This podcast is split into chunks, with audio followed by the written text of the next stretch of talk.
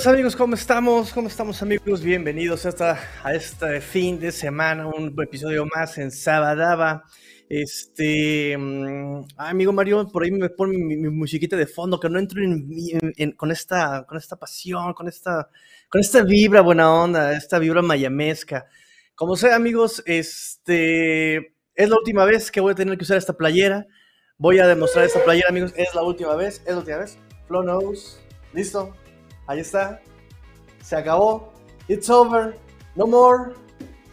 Arrivederci, amigo Brian Flores. Arrivederci, que te vaya bien en, en Houston o en los Bears, donde te vayan a contratar, amigo. Híjole.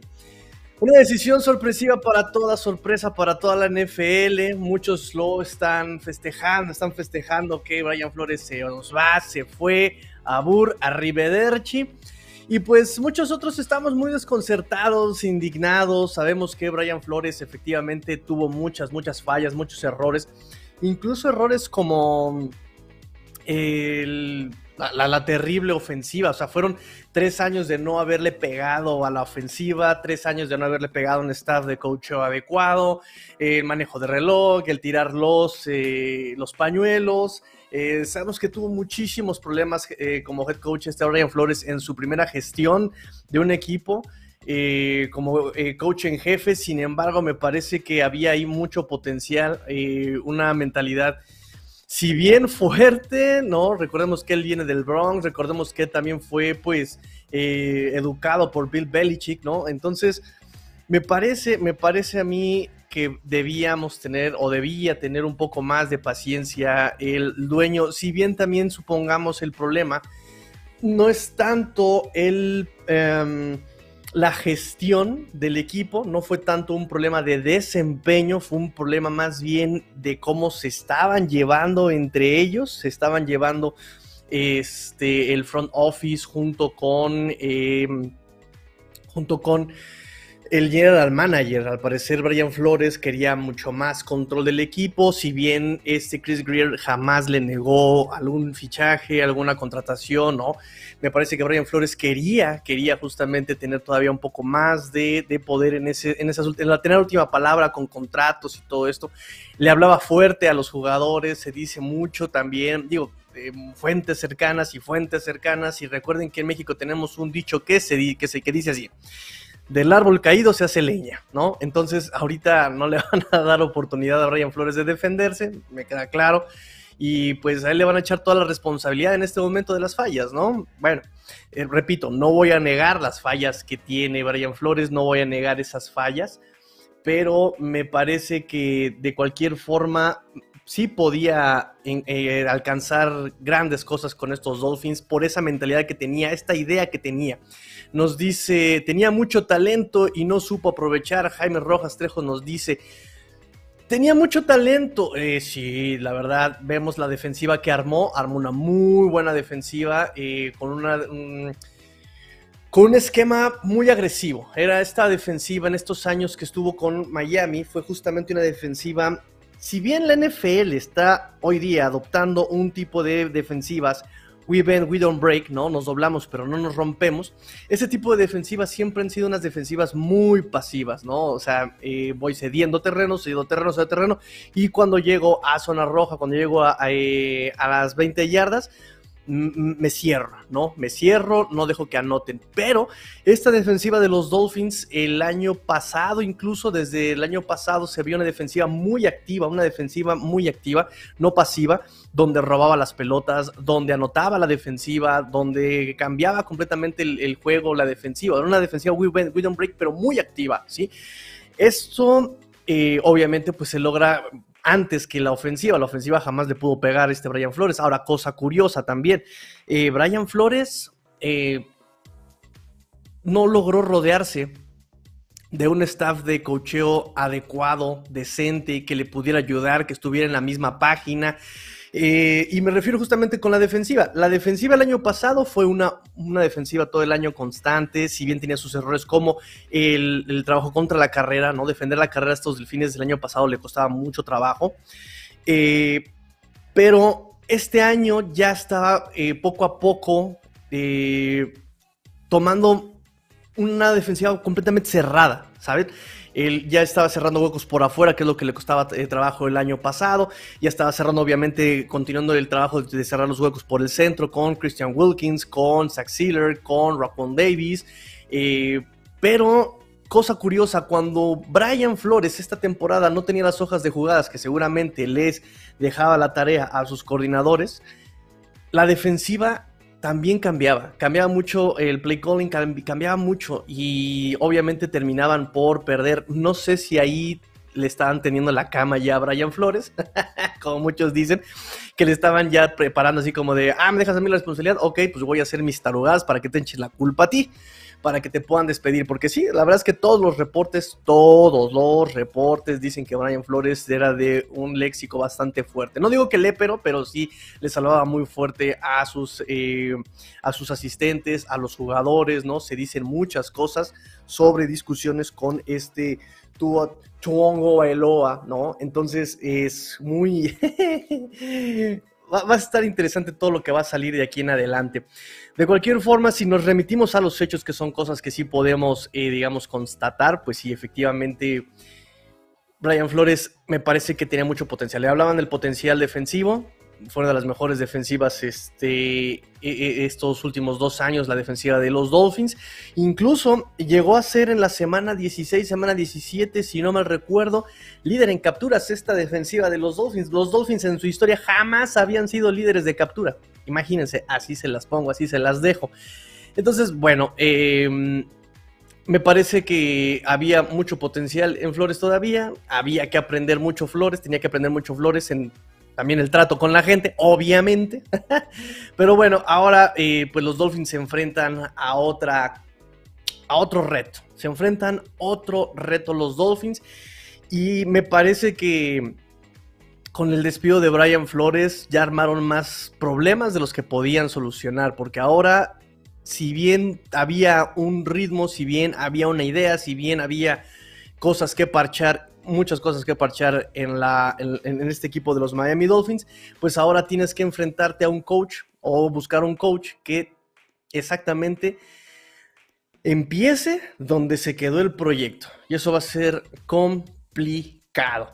¿Qué necesitan estos Dolphins en un nuevo coach? Bueno, para empezar se necesita un coach con experiencia. Los Miami Dolphins, este dueño y este Chris Greer han escogido siempre coaches eh, primerizos en el puesto de eh, head coach. Ahí está Adam Gates, ahí está el mismo Brian Flores. Son personas, son coaches que jamás habían tenido un puesto como head coach antes. Entonces, bueno, para empezar necesitamos a alguien con experiencia, alguien que ya tenga experiencia, que ya se la sepa, que ya se las abritones en, en, cuestiones de gestión de equipo.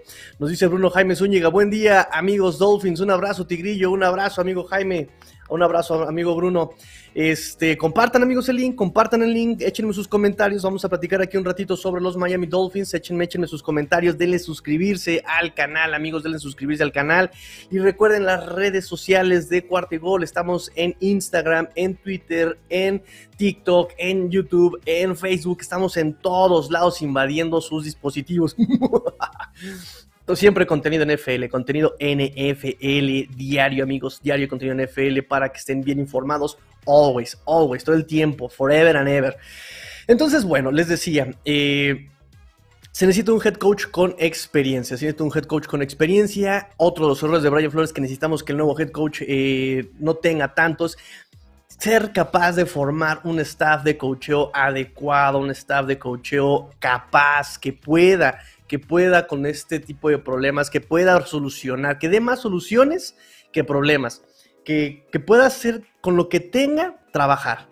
Entonces, eh, me parece que eso es indispensable el nuevo head coach, que tiene, obviamente tiene que ser líder, tiene que ser líder, tiene que saberse ganar el respeto de sus jugadores, algo que Brian Flores me parece lo había hecho muy bien año 1, año 2, parece que el año 3 sí se le, se le reventó todo, se le regó el tepache, pero Brian Flores, eh, para ser primerizo, para ser uno de los coaches, si no el más joven, era de la camada que todavía era joven, 37, 38 años por ahí.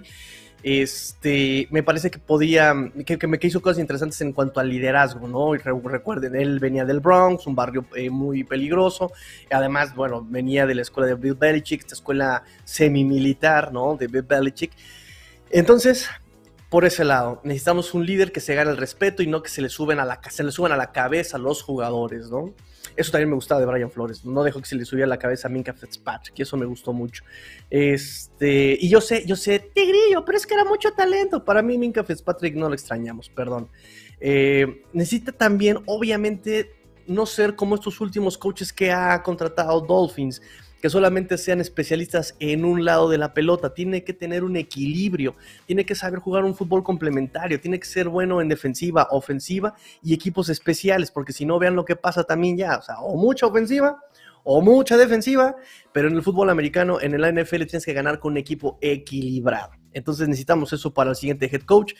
Em, nos dice Pablo Pablo nos dice, saludos Dolphins y Tigrillo, excelente sábado para todos. ¿Quién para nuevo head coach? Para mí, Peterson, por la experiencia y para desarrollar a Tua. Siempre fue backup Marino y Fab.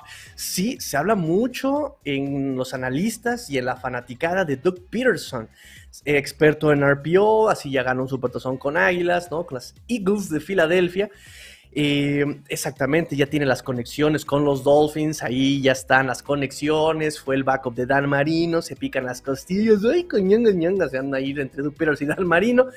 Y bueno, es una buena opción, pero no se han mencionado, ¿eh? no se ha mencionado nada. También, por ejemplo, Jim Cavell dicen que es una muy buena opción por la experiencia que tiene, que tuvo ya experiencia con los Leones, con Indianapolis, y podía ser una muy buena opción también. No se ha mencionado oficialmente estos nombres. Nos dice Legna Kamaga, eh, los delfines necesitan una ofensiva contundente. Tua no conecta con la ofensiva y es muy inestable en los partidos.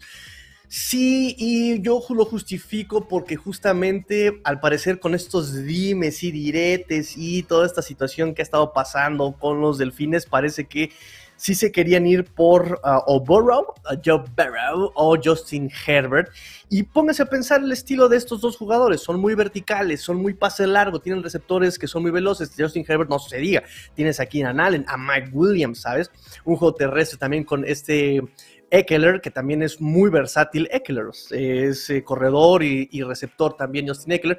Y se dan cuenta, estos estilos de juego son muy similares de los que estaban logrando hacer funcionar también estos Dolphins con este Ryan Fitzpatrick, bajo, el mando de Chengale. ¿No? Por eso brilló tanto Mike Gesicki, por eso brilló nuevamente Devante Parker, por eso brillaron receptores como Preston Williams, que son, eh, son, son, wide receivers más verticales y tú es un poco más lo opuesto, ¿saben? Él es más de pase rápido en corto, más de RPO, más de tío en Alabama, usado también mucho sus piernas. Ahí esta vez no puede hacerlo por la lesión de cadera. No, él se, se dijo que los coaches mismos lo limitaban a, correr, a arriesgar el físico, a arriesgar la pelota. Entonces, la verdad es que tú estaba muy limitado por todos lados, por todos lados. Eh, nunca tuvo un coordinador ofensivo decente que pudiera ayudarlo.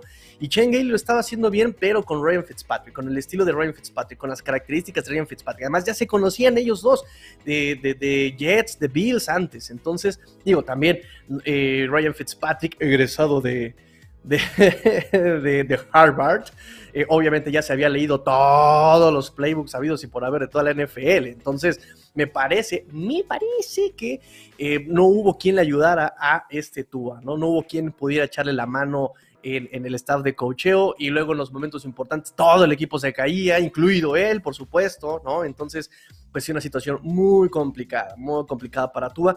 Y, exactamente, digo, el dueño hizo la observación, por un lado, hizo la observación de que el head coach que viniera tendría que eh, desarrollar y llevar al siguiente nivel a todo este staff, a todo este roster joven, dijo, ¿no? Tenemos un muy buen roster echándole flores y margaritas a Chris Greer, el general manager. Dijo, tenemos un muy buen roster, tenemos muy buen espacio en el eh, salarial. Entonces, el siguiente coach que venga, básicamente no tiene pretextos, pero que tiene, tiene que este, quedarse donde se quedó Flores por decirlo, por llamarlo de una forma. Nos dice Luis Borja, saludos desde Pachuca, Tigrillo. La verdad, yo veo a Borro y Herbert y veo a Tua muy lejos de ellos. No tanto, ¿eh? No tanto. Jason Cerny, de hecho por aquí eh, lo publicó hace Jason o Josh Shad, me parece. Fue Josh Shad y este, puso las, las, las em, estadísticas entre todos. Déjenme buscarlas porque las acabo de ver, las acabo de ver. Y no son tan Tan no, no, son tan distintas las estadísticas, digo, con sus grandes diferencias, por supuesto. Digo, también este Joe Borro tuvo un cocheo que le benefició. Justin Herbert, además de un cocheo un esquema que le está beneficiando. También tiene material a su alrededor muy interesante, también veterano. Eh, pero en otro tipo de, estadísticas eran muy similares. Ay, no las encuentro muy. Sea, era un, era un dato importantísimo y, estaba padrísimo para esta pregunta. Entonces, sí, o sea, las características de los equipos son muy, muy desiguales, ¿no? Pero los procesos fueron harto, harto bien, bastante eh, distintos. Pero me parece que tú también les gana en algunas otras estadísticas, ¿no? Es decir, eh, por ejemplo, el el release, el awareness, la presencia en el pocket, incluso en el pases completados, sin línea ofensiva, con solamente un wide receiver presente, me parece que tú puede ser todavía cosas muy interesantes. Eh, ojalá nos dé la sorpresa tú con un nuevo head coach y en su tercer año, como sucedió con Allen. Pero también Allen tuvo un trabajo muy eh, constante constante. O sea, él ya tuvo tres años con el mismo con el ofensivo, lo estuvieron desarrollando, estuvieron, o sea, estuvieron trabajando con él constantemente. Entonces va a ser un poquito complicado. De, hecho, sí, yo coincido en que Tua tiene que probar sí o sí ya eh, con qué contamos de él en este 2022. Es necesario, muy necesario, ¿sí? Digo, si no, de cualquier forma, como se les he dicho, Chris Greer eh, me encanta Chris Greer también, esa, esa parte tan, tan de visión a futuro, porque si Tua no funciona, de todas maneras, 2023 tenemos picks como para buscar su reemplazo, que es algo que siempre les he dicho. O sea, me parece que Chris Greer siempre ha tenido un plan B si Tua no funciona. Que bueno, como se están dando las cosas, los dimes y los diretes, parece que, él, siempre confía en Tua, el dueño parece que siempre está confiando en Tua. ¿Qué otra cosa pueden decir? no van a decir algo distinto. Entonces, bueno, ahí está la situación con tu Tongo Bailoa. ¿Esperas muchos cambios de jugadores? ¿Crees que se guarden el espacio de un año más o los Dolphins se irán con todo por contrataciones?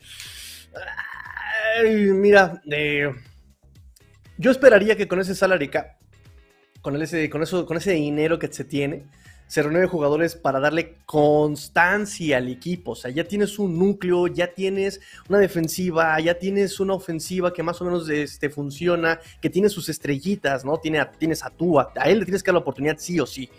Eh, y por aquí, por ejemplo, hice mis, unas pequeñas anotaciones sobre Tua. En fin, eh, a Tua tienes que dar la oportunidad sí o sí. Tienes que darle chance. 66.22% de pases completos en sus primeras dos temporadas. Número 5 en la historia de la NFL, ¿no? En ese, en ese, en ese, en ese espacio. Eh, tres juegos, 13 ganados como, como titular, 8 perdidos. O sea, aún así tiene buenas características Tua, sin línea ofensiva, con un wide receiver. Entonces, ya tienes a Jalen Waddle, tienes a Mike Gesicki que hay que renovar. Ya nada más hace falta una línea ofensiva y un buen coach. A lo mejor con Duke Johnson puedes armar algo. A lo mejor con Miles Gaskin utilizado de mejor forma como back receiver y no como el jugador de poder como lo querían hacer este año pasado. Me parece que puede hacer cosas interesantes con la ofensiva. Entonces, eh, me parece que hay que apuntar a la continuidad de este roster que ya lleva tres años trabajando en conjunto, o sea, ya se conoce en este equipo, me parece, me parece que solo falta una línea ofensiva, la línea ofensiva eh, va a destapar mucho, va, a destrabar mucho del juego de pase, del juego de terrestre, van a abrir huecos, van a abrir, eh, le van a dar tiempo al, al quarterback, entonces me parece que, ah, Hugo Alberto Luna nos dice, nuevo coach y línea ofensiva. Ahí está, sí, sí, sí. A la ofensiva parece que eso puede ser. Y la defensiva me parece que también ya ha encontrado eh, esa forma de trabajar. Me preocupa un poco más la, defensiva incluso. Me preocupa la defensiva porque esta defensiva, con el material que tiene, es para jugar de una forma muy específica, ¿sí? Es ahogar al quarterback y con cobertura personal. No sé si el coach que venga o el coordinador defensivo que venga, si es que se queda George Boyer, eh, mantenga ese esquema de juego, porque querer implementar, por ejemplo, un esquema más estándar, que sería jugar en zona, eh, no lo puedan hacer estos jugadores, ¿no? Entonces, por ejemplo, ahí se caería el valor de Byron Jones, se caería el valor de este, eh, me parece, sí, de bien Howard, ¿no? y que ellos están escogidos para jugar de una de, esta forma muy específica. Eh, me preocupa más la constancia de la defensiva, porque la ofensiva no tienes nada, no había nada, eh, eh, tácticamente hablando, ¿sí? Y puedes empezar de cero porque realmente no había ese enfoque ofensivo. La defensiva sí ya tenía un trabajo. Eso me preocupa más. ¿quién, ¿quién, arrancará con más presión la próxima temporada? ¿Greer Tua o el nuevo head coach? Pues el nuevo head coach pues es nuevo, ¿no? Y me parece que es como de, ah, bueno, pues, pues, pues tendrá presión en tanto que no, no se desarrolle eh, el, juego ofensivo. porque exactamente ya tienes un talento, tienes que aprovechar ese talento. Pero eh, Tua me parece que es más presionado. Porque Greer ya nos dimos cuenta que ya sobrevivió a Tannenbaum, ya sobrevivió a Adam Gates, ya sobrevivió a Brian Flores, está bien parado con el dueño. Eh, además, si, citamos lo que dijo el dueño, tenemos un buen roster, tenemos un roster joven, tenemos eh, unas finanzas saludables. Me parece que él ha hecho su chamba, en teoría. O sea, en teoría ha hecho su chamba. digo en teoría porque exactamente falta la línea ofensiva. Falta un, un running back, si ustedes quieren verlo así, ¿saben? Eh, entra la otra polémica, que parece que los picks los hizo todos este Brian Flores. Ahí se lava las manos el general manager. Entonces la presión me parece que cae sobre Tua.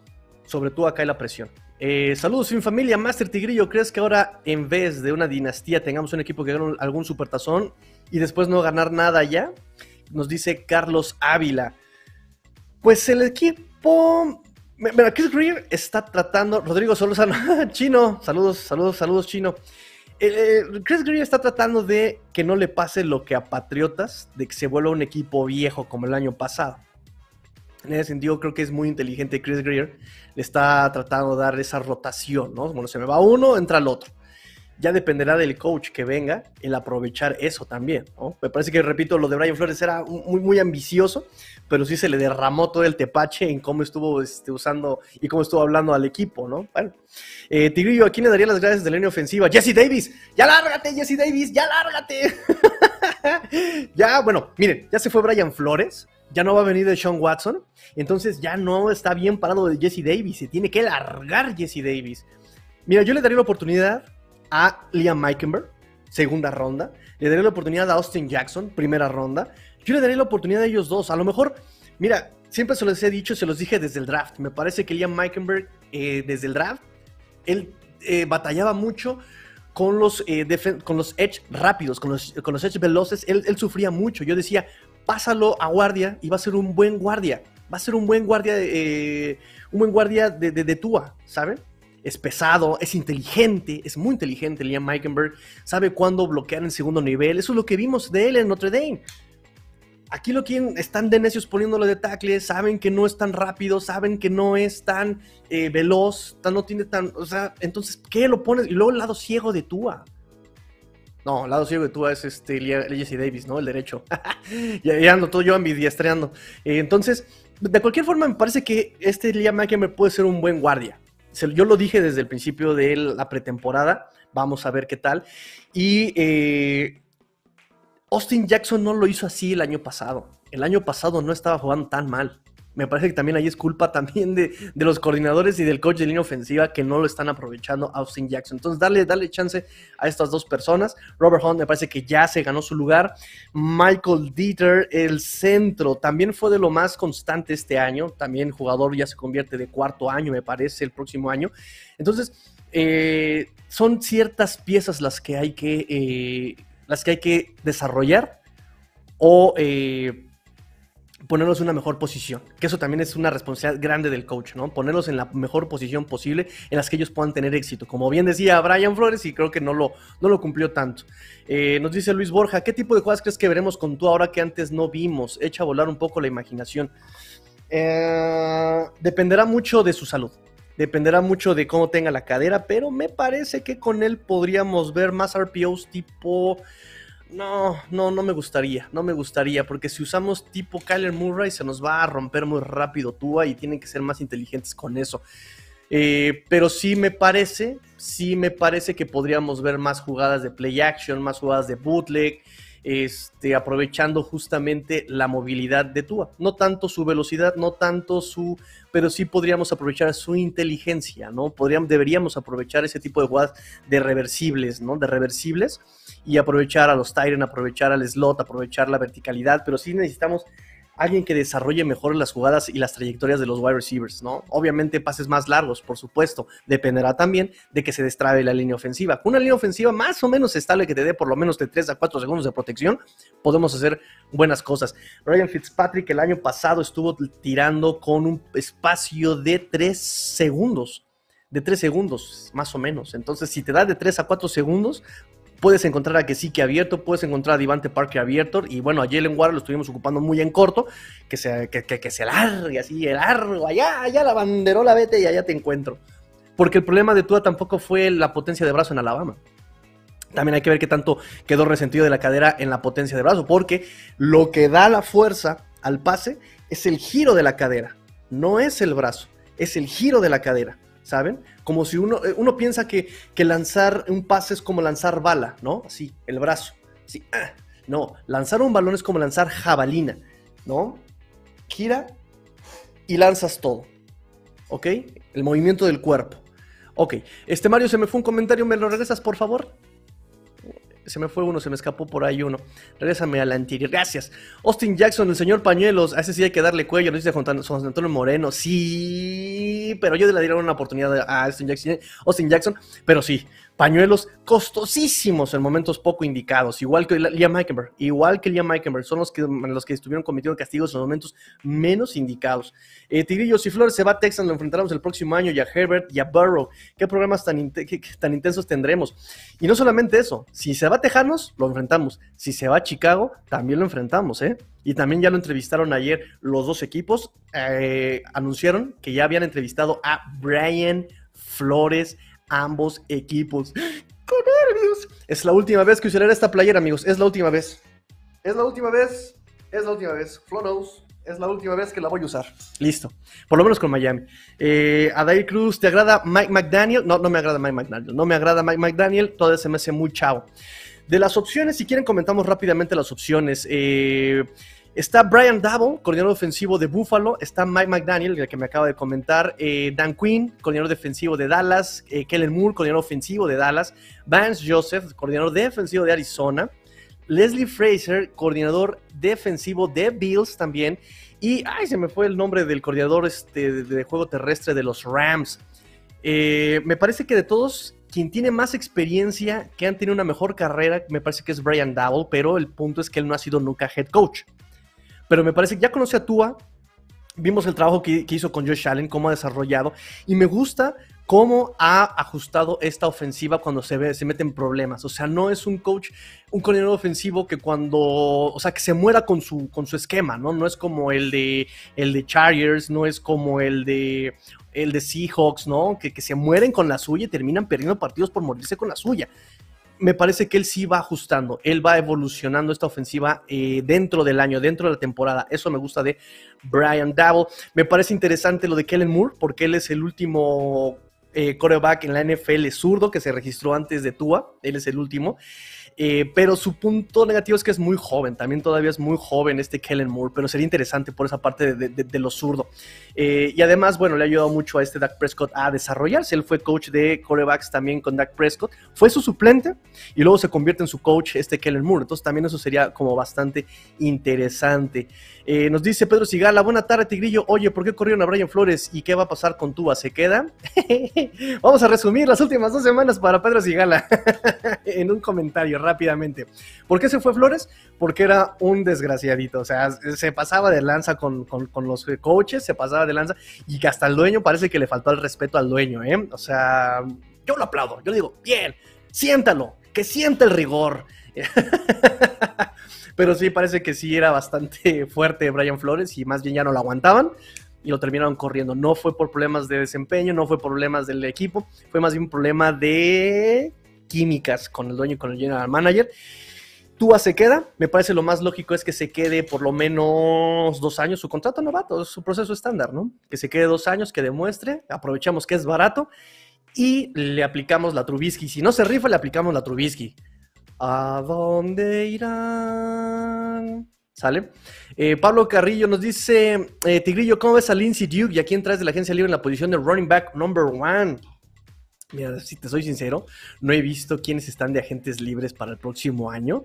Este, pero me parece que eh, me gustó mucho Duke Johnson.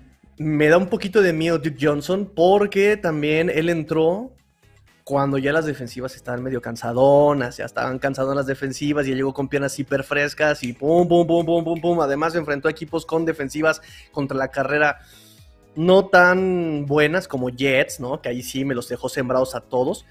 y me, gustaría darle la oportunidad, me gustaría darle porque tiene otro factor que está súper motivado, está, motivado Duke Johnson, él quería jugar en Miami, quería, él es de Miami de hecho, ahí estudió, incluso estudió la prepa ahí cerca, estudió en la, eh, jugó para la Universidad de Miami, eh, entonces me parece que el equipo lo conoce, la ciudad lo conoce eh, y, está motivado. Yo le daría una oportunidad a Duke Johnson definitivamente. Philip Lindsay, me gustó mucho la contratación que lo hayan agarrado de waivers, pero sí se lo comió mucho Duke Johnson, se lo comió, se lo comió, se lo comió. Me gustaría darle la oportunidad sinceramente. Y a Miles Gaskin no soltarlo. Miles Gaskin me parece que puede ser muy interesante, es muy explosivo, es muy elusivo. Nada más que, hay que saber utilizar a Miles Gaskin, hay que saber utilizarlo. En varios pases Tua quedó evidenciado que no tiene fuerza, dejó muchos pases cortos con el wide receiver libre, dice René Ruiz Rangel. Ay, ay, ay. Es que el problema, a ver, vamos otra vez, repetimos. Y vamos para atrás.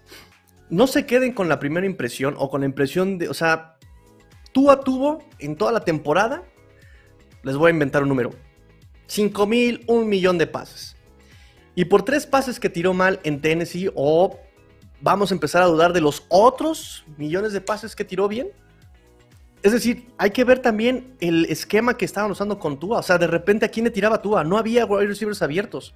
No había. Y sí, no vamos a negar, ese, último juego contra Patriotas, ese último juego contra Tennessee, cambió mucho Tua. ¿Quién me dice que a lo mejor no lo hizo a propósito para que ya también corrieran a Flores, ¿no? Así como de, ah, es que soy malo, pues ahí voy, voy a ser peor. Porque es lo que yo les decía, incluso se los comenté en podcast, se los comenté en los lives, se los comenté incluso en las transmisiones en vivo del partido que estuve haciendo. Es raro. Tua no es así. Tua tuvo una muy buena temporada, nos estaba acostumbrando a su release, a su precisión, metía el pase entre tres defensivos. ¿Qué pasó con Tua de esta semana para acá? Y los reportes dicen que justamente el problema vino con Tennessee, que se hicieron de palabras. Y es justamente donde de ese partido para acá, digo, los últimos dos, empezó a jugar tan mal. Entonces, mm, vuelvo a lo mismo, no se vayan con la primera impresión. Y no se vayan lo que dice la prensa amarillista y la prensa incendiaria, donde ya cambien a tu... No, tranquilos, relájense. Calmaos. Aguántense las carnitas y hasta chicharrón nos toca. Este, la playera del trío dice atrás, Flores quería Watson. No, atrás tiene el logo de Dolphins, nada más. Este, Pedro Sigala, ¿a poco Van Joseph está de candidato? Ya se fue, ya fue su coordinador defensivo antes de ser el maldito head coach de mis broncos. Que se hagan un paro, ya le den oportunidades como head coach, que se quede siendo defensive, eh, defensive en eso es bueno. Pues sí, exactamente nos lo dice, pero, eh, como bien nos, señala Pedro Sigala, él fue coordinador defensivo de Adam Gaze y de hecho fue una muy buena defensiva ese año, fue una, fue una muy buena defensiva ese año, me parece que sí es muy buen coordinador defensivo, pero como head coach con los Broncos sí le fue mal. De hecho, me, parece que jugó, estuvo ahí nada más dos años. Y, la verdad es que tengo una muy mala impresión de él como head coach. Y no sé por qué le quieren dar la oportunidad. De verdad, yo tampoco lo entiendo. Eh, nos dice LOL. buen nickname. Eh, yo pienso que el despido más injusto fue el de Flores, ya que lo sacaron a pesar de tener temporadas ganadoras, pero creo que lo sacaron por tener diferencias con los dueños y gerentes, efectivamente. Efectivamente, aquí lo dice muy bien resumido nuestro amigo LOL. efectivamente, fue solamente eso. Fue solamente eso. Problemas y diferencias con el dueño. Nos dice Borja, ¿cuál es la Trubisky? Pues eres tan malo que ya te corto, no te dejo, no te regreso, no te, no, te extiendo, no, nada, vámonos, de reemplazo con alguien más. Y de hecho está de, backup de Allen en, en, Búfalo. Eh, Tigrillo, era más que evidente que el vestidor tú a Flores estaba roto. Sí. Y ya corría por su vida en las últimas jugadas. Sí, me tranquiliza que tienen un porcentaje estatal para ser coreback tercer año. Goffins, es lo que les comentaba yo al principio del programa, amigos. Eh, ¿Ustedes piensan que está muy distinto a lo que ha trabajado, por ejemplo, con Justin Herbert o Joe Burrow? No es tan distinto. Y para lo que tiene Tua, ha hecho muy buen trabajo. Para lo que ha tenido que sufrir Tua, ha hecho un buen trabajo, me parece. Este, me parece que ya terminamos el programa, amigos. Ya nos descolgamos. ¿Cuánto llevamos? Este, ya ni siquiera, ya, ni, ya ni vi cuánto llevamos de programa. Se me olvidó el reloj. Perdóname, amigo Mario. Perdóname, amigo Mario. Ya vámonos, este, ya 34 minutos, no, ya vámonos amigos, vámonos.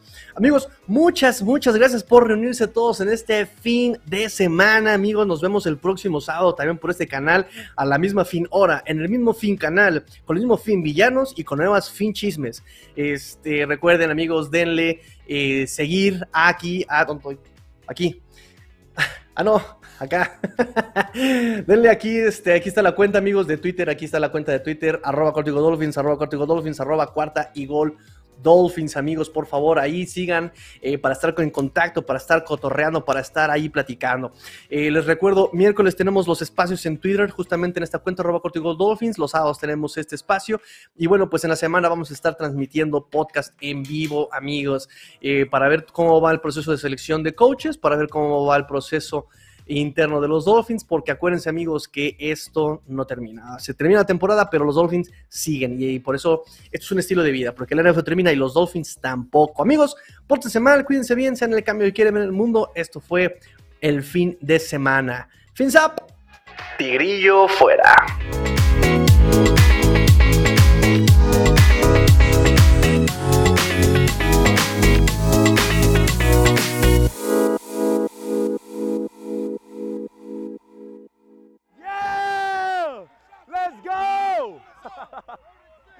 Let's go!